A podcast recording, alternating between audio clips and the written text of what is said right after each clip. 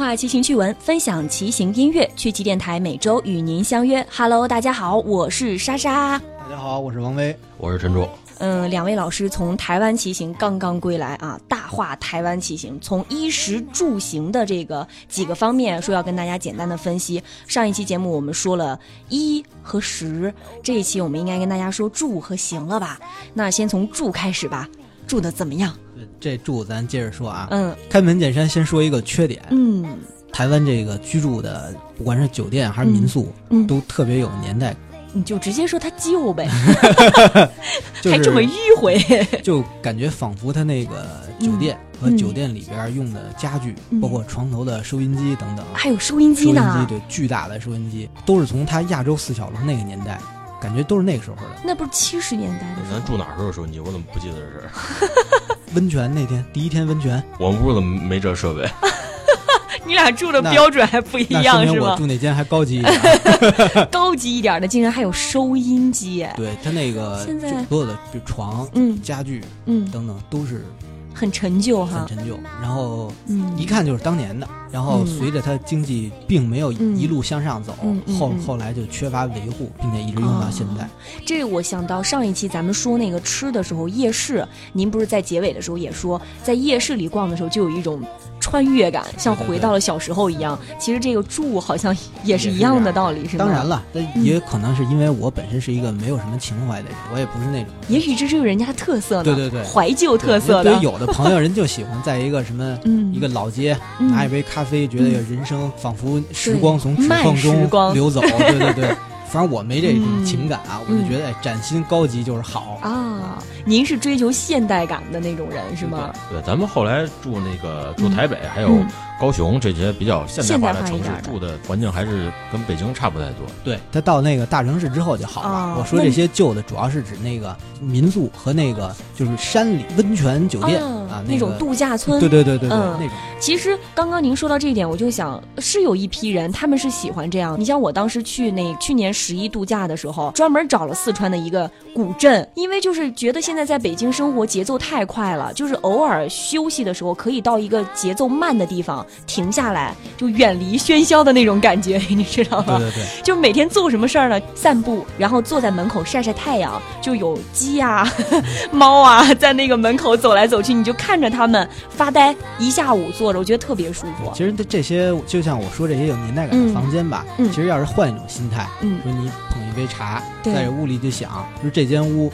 三四十年以来，可能发生过什么？这窗外的风景有过怎样的变化？思考人生。对，其实也是一种人生的体验。嗯，这也是一个特点吧，嗯、但是它除了旧或者说它有年代感之外，干净吗？非常干净啊那就这一点还远远超出我的预计。啊，我特别怕蟑螂和虫子，嗯，非常害怕一，大老爷们儿，您怕这个呀？特别怕。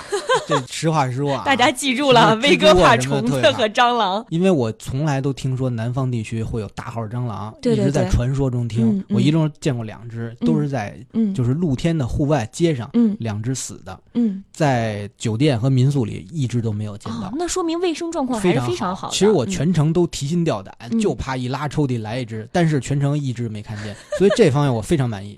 哎，是不是您看到蟑螂的时候，领导站在旁边，你会那种啊尖叫着躲在领导身我后？我比他还害怕。爆个料啊！嗯我们最后去台北前的头天晚上，王伟老师一直说，今儿晚上那地儿，万一要让我看见只蟑螂，嗯我自个儿马上打车就就就去花莲。真的吗？你也太夸张了。真真的，我反正这个怎么说，每个人都有自己的弱点吧。嗯对对哎，我就怕这个。怕蟑螂，怕蜘蛛。但是这次这个行程，这个嗯酒店安排确实是，就感受其实非常好。嗯就虽然它旧，很贴心哈。，对，但是你每个柜子打开特别干净，嗯屋里可能你会闻到哎这个陈年的味道，嗯，但是绝对是干净的。所以说这种环境适合思考人生吗。我觉得他那儿干净，主要还是气候问题。它不像北京，北京你不开窗户，嗯，屋里两天土也土也都满了。真的是，他那边海边应该嗯还还是没什么问题。就是没有灰尘啊什么的，看起来就特别舒服。然后台湾还有一个特点就是民宿，嗯嗯，这个去之前也只是说在媒体上见过这俩字儿而已。啊，就去了之后感觉吧，说简单点啊，其实就是咱这边农家院儿。就跟北京郊区的那些农家院似的。对对对，其实性质是一样的。嗯但是他那边的民宿呢，整体可以说服务意识，嗯，要比咱们这边专业一点。是不是民宿这个概念也是先从那边传到大陆来的。嗯就咱们这边吧，人人平等，嗯老有这种感觉。嗯，我虽然自己家农家院开了一个，但咱都是 革命弟兄，你爱来不来阶级，同爱志吃不吃，对对对爱住不住。我也不欠你的，嗯你就来俺家住。对、哎，我们家什么条件嗯你就怎么着，对，其实是这种。他而且还挺贵的呢。对他那边那民宿吧，服务意识非常好，嗯其实也是感觉也是他们那个自家宅基地盖了一个个二三层楼，嗯但是屋里不管是那个洗澡的热水啊，嗯还是什么牙刷、香皂、刮胡刀什么的，都是按酒店特别到位哈来做的，对，说明人家商业化的意识特别强。对对对，就这个嗯非常好。说完了这个住，我们应该说最重点的部分就是行了吧？其实这个行也是你们此次去台湾一个重点的目的。骑行团嘛，对呃重点就是这个行。嗯，到了台湾之后吧，嗯也感觉有点跟想象不太一样，哦，是失望呢，还是惊喜呢？就是也说不上失望和惊喜吧，就是它这个还是预计不足。嗯比如说，就嗯。通常骑台湾环岛、嗯都是那个环岛一号公路，嗯，从外围绕着台湾岛一圈儿，但到了之后发现它那个路吧比较窄，啊，而且是离机动车很近，而且就这一条自行车的路还要和摩托共用，啊，那不是很危险吗？还是挺危险的。然后那边小摩托开的还飞快，几乎会擦着你就超车，还是嗯不过台湾确实就骑机车，他们叫机车吧？对对对对他们骑机车的人特别特别多。嗯，所以就感觉我们第一天嗯正式上路骑行呢，嗯走的就是这种路线，相对来说准备的不是特别充分，对，因为谁也没去过嘛。嗯毕竟我们这个团呢，也是有一种商务考察的性质。对对对，就是就算有雷，嗯我们也把它趟了，呃，为后续的这个对。车友朋友们扫清障碍。前期节目我们哎也已经跟大家说了此行的目的，对，其实也好，发现问题正好是给后面准备去的或者是即将前往台湾的一些听众，给他们提前打好一个预防针。对，嗯。所以我们从第二天开始就果断的不走这个传统的嗯，环台公路了，因为嗯这个真的可能会出现不安全的情况，哦，所以我们就改去自行车专用的路线了。有什么好的这个自行车专用路线的这些地点的推荐吗？陈竹老师好像这一次就是骑的比较多。对我也基本没没怎么歇。啊，一直在骑。其。实刚才像王伟老师说的这个，可能是安排的运运气的问题，嗯，因为正好赶上是一个周末，嗯。而且正好是垦丁那块儿还是屏东那块儿，好像是有一个重车聚会，有一个重机车的聚会，哦就是重型摩托车的聚会，嗯。所以赶上那天，所以路上的车才特的车队那么多旁边嗖嗖而过。后来据了解，就是他那块儿平常日的嗯工作日，路上还是比较清静。我们后几天的骑行，偶尔也有那种混行的道路，嗯路上的其他的车辆，比较无论是汽车和、嗯和摩托车就就少很多了。哦，这也是一个运气的问题，确实是。对，有有有一定因素。这个不过能够碰上这种重机车的聚会，也算是很好的一个运气啊。对，因为咱这儿很少见见。对对对，在咱们大陆地区，大部分城市吧，嗯。骑大小摩托都是不合法的情况，是嗯限制特别多，对而且我们是做骑行电台的嘛，可能接触骑行爱好者比较多。我们经常见到的是一大波的骑友，但是那种成堆成波的摩托车一起往前走的，还是很少见的。我们在路上就也考虑这个问题。嗯，带大家出来玩其实不管怎么样，安全肯定是第一位的。嗯你嗯安全不能保障的话，别的都没有意义。嗯所以我们就果断的改变了这个路线。其实感觉这个路线换了之后呢，嗯，有很多额外的收获。是吗？对，因为刚刚我就问到，就如果不走你们刚刚说的这个骑环岛一号公路啊，那有其他的路线或者是地点推荐吗？非常多挺好的嗯路线，比如呢？比如有这个环镇的那个自行车专用的骑行绿道，嗯关山镇它有一条环整个镇的嗯自行车专用路线，嗯，就修的特别好。嗯。路上呢有成排的槟榔树哦。啊，有小桥流水，还有特别有南方特色的那种，嗯，就很适合骑行哈。我再回到刚才我那个运气那说法，嗯，骑关山镇的那天嗯，正好下午开始阴天，下雨了吗？没下雨，一直阴到夜里才开始掉了一点雨滴，嗯所以开始阴天之后就没有暴晒，嗯骑起来小风嗖嗖的，嗯旁边有一个小河，嗯，左边是麦田，那很惬意啊。就就相当惬意，就、嗯所以就骑得特别舒服。所以就嗯我觉得这跟运气还是有一些关系的。嗯你要就是说大中午走到那块儿晒着，就旁边是麦田，你看着嗯麦田越看越热。所以是福是祸啊，得走走才能知道。对对对。嗯，然后我们还去了一个森林公园，嗯，它那边那个森林公园特别原生态，哦。就是路上你都能看见去年秋天的落叶，啊，真的吗？不？扫。然后导游跟我们说，这是他们特意的，要啊维护这种自然原生态的那种对对对。感觉。这样呢，当地就是你能看见草丛里还有那个什么鸟儿，什么嗯，跟长得跟锦鸡一样的，不知道嗯是什么的，大鸟飞过，一直有那个不知道是什么鸟的叫声啊，嗯嗯。就感觉跟原始森林一样，但是又有比较好的铺装路那线，感觉很棒啊！就感觉在咱们这边是体会不到的，嗯因为咱这边这公园那维护都可好了，嗯草坪定期修剪，都特别成型的那种东西，对对对嗯，所以这个感觉也是一一个觉得换印象比较这个路线就深刻哈。值了，嗯因为我们去的这几个地儿吧，嗯，不但没有游客来，嗯，连当地人都不多，就可以说玩的特别深度，真的是台湾那个本土纯粹的那个。其实像这种骑行路线，在以后咱们再组团的时候都可以加进去啊，让其他的这种骑友都能去感受一下这种不一样的风景。而且这种感觉吧，是老少皆宜，既安全，而且骑起来又比较舒服。嗯，而且毕竟出去玩嘛，风景好其实才是最重要的，对对对又不是出去骑行训练，就就是嗯，追求一个良好的骑行感受。而且平时在北京啊这种大城市也骑够了那种普通的公路了，嗯，这个挺不错的。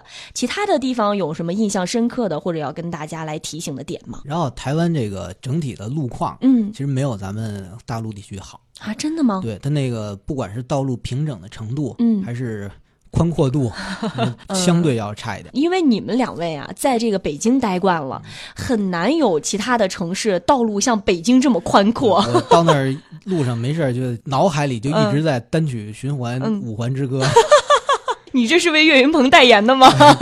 那边儿嗯我到那儿就感觉特怀念这嗯宏伟的立交桥啊！怎么说呢？也是建议大家啊，嗯如果想去台湾骑行的话，嗯最好别太期望城市内的骑行，嗯，就就别期待城市内骑行。哦，因为进入市区之后，它有点像日本，嗯就是真正属于自行车的路线非常窄，嗯。而且不但要和摩托车共用，嗯。有时候还要和人行道共用。那确实骑行感受就不会特别对，好。所以一定要把这个骑行路线设计在就是像我们选择这些嗯。公园儿、真正的观光地嗯。和只有当地人才知道的这种就是很隐蔽的地儿、嗯。感受好，嗯。或者是安排在城郊区。嗯，真正进了市区以后，就不太能骑得很爽了。要么说这一次是以本着发现问题的目的去组织的一次 考察团呢。对，也收获了嗯很多这个将来能带大家玩的好的这种地方。嗯，挺好，挺好。之前也听说啊，台湾的租车相对来说是比较方便的，但其实你们这次去有没有感受过台湾的租车服务啊？我们自个儿去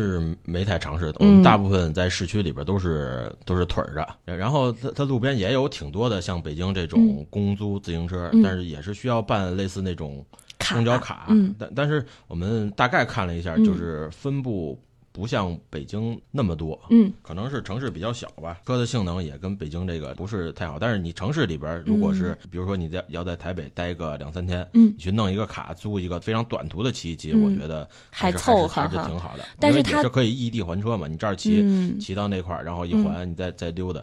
但是能像就是我们想象当中的那样租到性能特别好的自行车吗？性能特别好的，我们这回可能是没有赶上，但是嗯之前有那个朋友来这边，嗯不知道是他们自己联系的车店还是什么，应该是还是能弄到的。但是嗯途径的话，到时候我们再想办法哪块儿帮大家打大家打听打听。但反正如果是跟你们去的话，就没有这些顾虑，因为这个车队都会安排好，对吧？对，这个不是做广告啊，嗯 这不是让大家非要报我们的团啊。对对嗯但是从我个人的感受，嗯如果真的是您个人前往，嗯要是想租一辆性能好的车，嗯实现环岛骑行，嗯其实是不太现实的。是吧？对，而且它那个真正在野外路上骑行的时候，有时候真是前不着村后不着店，没有后援车，真的是不太方便。因为如果遇到什么突发的情况，车子出现了问题，没有办法来进行及时的解决。对对对，而且嗯它那个很方便就能租到那种车吧，它只嗯适合城市里骑，嗯，不是运动型的，性能不太好。就跟我们的公租自行车一样，其实有点偏那个公主车的感觉。，外边能见到的车店也很少，嗯嗯并不是说你走到哪儿就能租个公路车，不可能。您还是说几个朋友组织好，嗯嗯提前把这个车啊、后援车都安排好再上路，嗯要不然到那之后挺难的。嗯，当然能报我们的团更好了，因为因为还有竹哥和威哥给你们当这个机械师是吧？随时供你们虐待。这回比较背的是刘老师，啊，刘老师在逛动物园的时候，嗯车车就车带就炸了，这么倒霉然。后让打电话赶紧嗯让后援车就给就给接走了。所以就是说，有后援车的好处就在这里。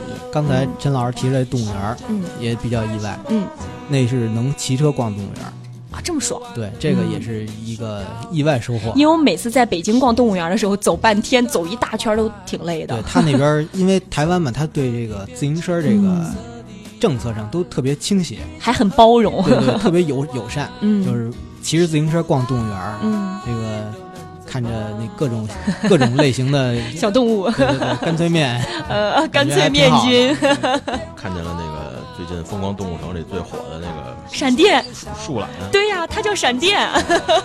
我觉得其实北京动物园要是人稍微少点，我嗯觉得没准也行。咱咱嗯北京还是人人有人点太多。嗯，就是说这人稍微少点儿就不现实。对。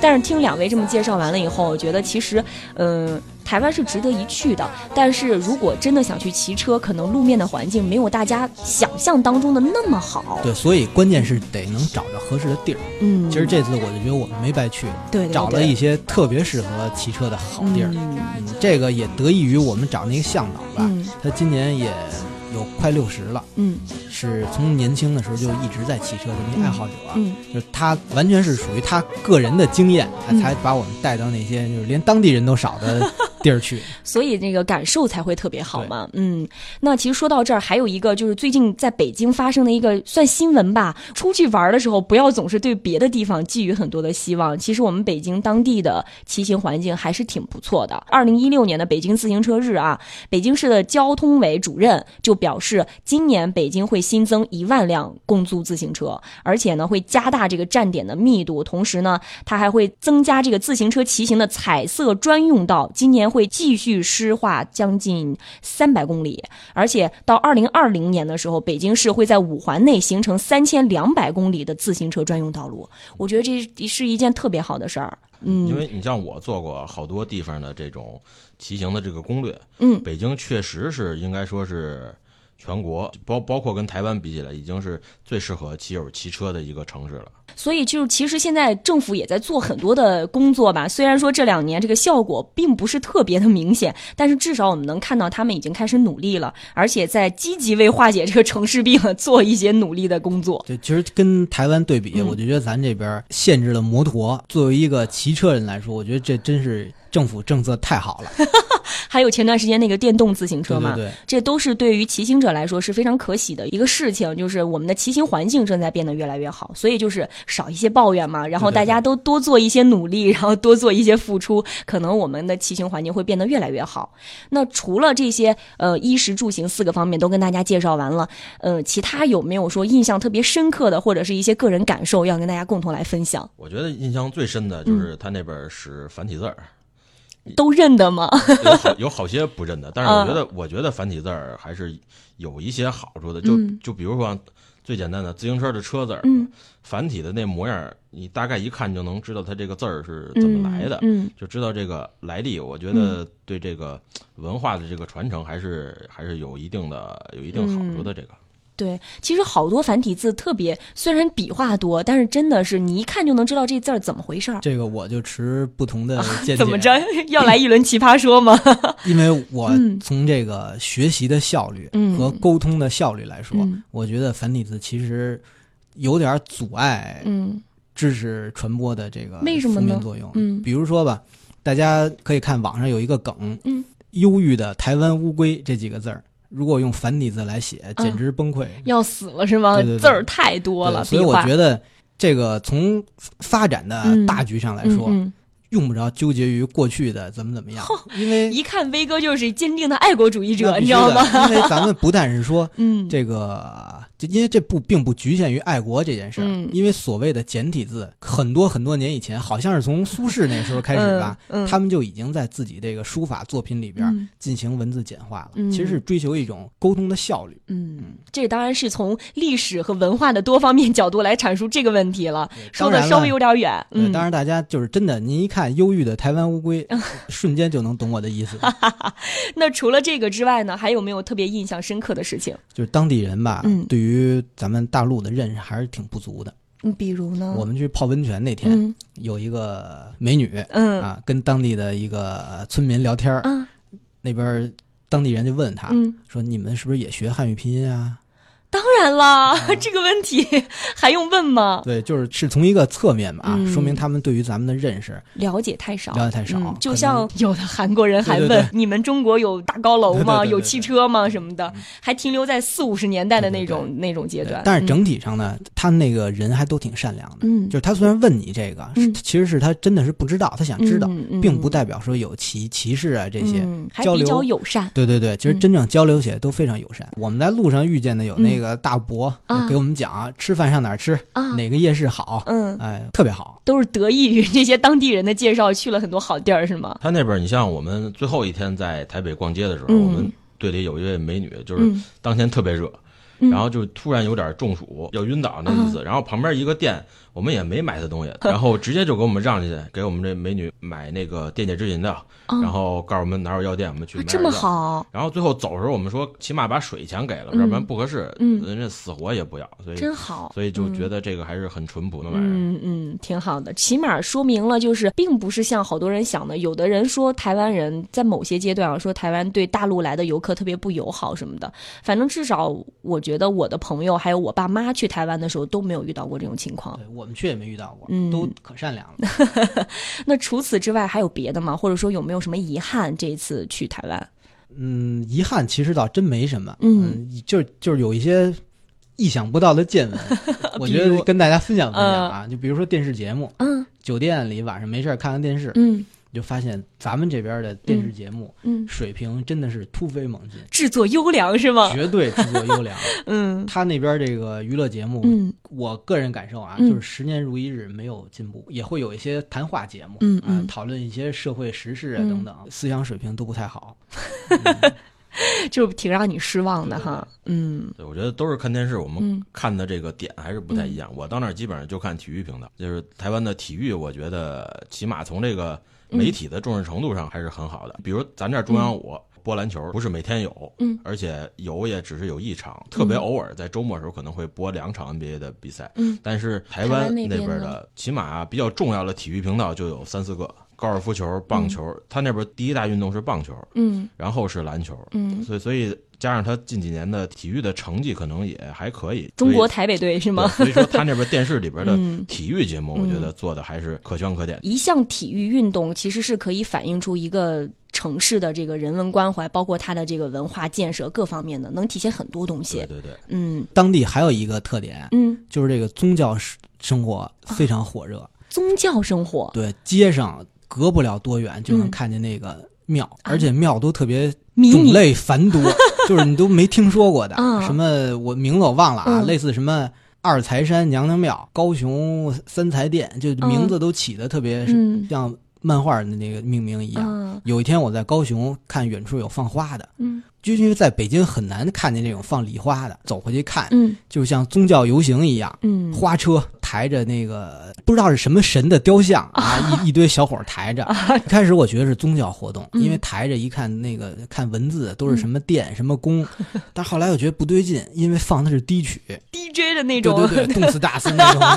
哎，我就觉得这个 好不和谐的对画面。对对，这个不对劲嘛。嗯。然后再仔细看吧，所有的工作人员都是青壮年小伙穿着统一制服，正常这种宗教应该都是跟的是中老年人嘛。对对对，然后身上他们那不同颜色的 T 恤，嗯表明了自己的阵营，都是这帮。派吧？我就当时就觉得，怎么看都像是帮派活动。啊那小伙儿在地下码那个烟花，嗯拿一喷枪挨个喷，嗯，喷完了拿毛巾捂着脸就都踢倒了那种。还挺乱的感觉。就他那个感觉，一瞬间就和国仔重叠了。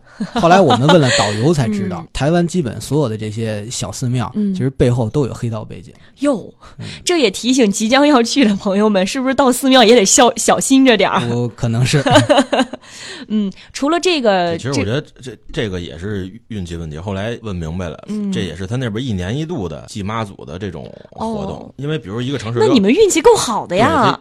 比如一个城市里有好多庙，比如你信这个，我信那个，好像就这一礼拜的时候，大家都把自个儿的这个信的这个神抬出来，然后在大街上 PK 一下是吧？然后说碰见了，有时候还 嗯互相就是假装的斗一下法，其其实哦没有什么矛盾，就是形式走一下。嗯，虽然说那个有可能有社团背景啊，嗯但是当时那感觉特别好。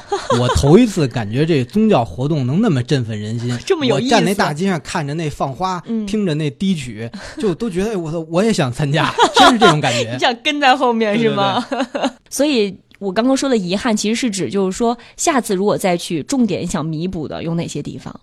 重点想弥补的吧，嗯。就是有可能我们还得考虑把团分成两个方面，嗯，就一个方面呢，就是是一类针对腿力强劲的这些车友，嗯，嗯。真正专业的骑行爱好者哈，真正把那个山线，嗯就是在高山上、嗯那个海拔变化多的这个线路，嗯是更深入的体会一下。您之前说想去五岭，这次没去成吧对，？这次非常遗憾，下次对，因为要考虑到大家整体的这个嗯实力，因对，为爬五岭海拔三千多，都是家属团，何必呢？对对对，一上去可能断断续续，嗯准备不足，可能得十个小时，有可能。嗯，那是够难的。而且十个小时还不一定能到顶，因为它这个整体海拔变化还比较大。你像我以前骑强线的时候，人嗯就是走之前的建议就是每天的海拔变化最好是在五六百米，嗯，就别太大哈，太大接受不了身体可能会有一些不能接受的地方。反应哈什么的。，嗯，像它这个五五岭的两条线，以后一定得是想办法，就是嗯去骑一下。征服一下对它。它它它它五岭是两条线嘛，就是嗯西进和东进。嗯西进就是从海拔七八十，嗯，直接干到三三千多，哦，这个落差挺大的对的。，五十五公里。嗯然后东进就更累，东进说是一百一百零五公里，嗯就是从海拔零，从海边儿，啊，我以为刚刚那个已经够难的了。而且那个不是说一下到头，它嗯有时候你爬了一小坡之后还下坡，嗯，等于累计的起伏着来累计。的爬升可能有四嗯五千。哦，向往这种爬 爬坡的，嗯还是希望有机会在身体和经济都做好准备的情况下，去体验一下这个这个五岭的爬坡。哈对，嗯，这是你们最大的一个遗憾吧？没去爬成五岭，也希望听到节目的朋友们呢，呃，抽空可以给我们互动留言，对对对说一说你们对于长途骑游的一些想法和要求啊，这样我们以后可以打造一个更好的骑行项目嘛。对对对，其实说到这儿呢，台湾介绍的差不多了吧？两位想说的应该都没什么。差不多了。其实每个城市都有自己的味道和秉性。如果说呃要用车来比喻，这个也是我前期跟威哥沟通的时候，威哥跟我说他一个最直观的感受，特别文艺范儿，读给大家听一听啊。威哥说，他觉得北京就像是高速行驶的大货车，崭新、强劲、马力十足，装载着这个贵重的货物和书籍，又像一个巨大的工厂，先进而有序，滚滚的前行。它催促着你必须顺着时代前行，不能停步回头。是这样。小样儿，文笔够好的嘛！再来说说台湾啊，相比之下呢，台湾呢就像一部行驶了很多年的二手小巴，车上装着咖啡、茶，还有盐酥鸡，乘客们呢大声聊天，看着娱乐小报，缓慢的、仔细的品味着生活的本身。我觉得啊，这就是不同的生活方式和生活态度的一种体现。所以就看大家喜欢哪一种生活方式了。如果你喜欢，那就去身临其境的感受一下。如果有机会去台湾的话，都能跟我们互动，来说一说你对台湾的感受。今天的节目就到这里啦，拜拜。拜拜。拜拜。It's a lovely, it's a lovely